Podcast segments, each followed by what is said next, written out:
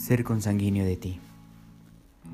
El discípulo de Jesús está llamado a un crecimiento en la escucha y en la relación con el Señor.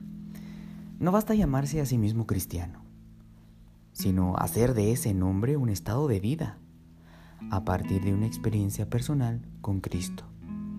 Relacionarse con el Señor es permitirle entrar en nuestra vida de tal modo que transforme nuestra forma de ser y la haga más similar a la suya. Abrir nuestra vida a la vida de Jesús es lograr emparentar con Él, hacernos hermanos de Él, dejar que nuestra vida se impregne de sus anhelos, de su misión, de sus ideales y valores.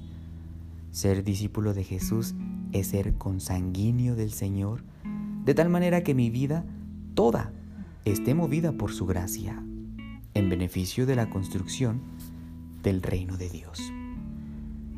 Ser consanguíneo de Jesús también me abre a la relación de mis demás hermanos, pues solo en comunidad, como familia, como hermanos, podremos ser expresión viva de aquel que dio su vida por el reino que predicó. Y solo así podremos transformar nuestras realidades en realidades de verdadera, de verdadera salvación.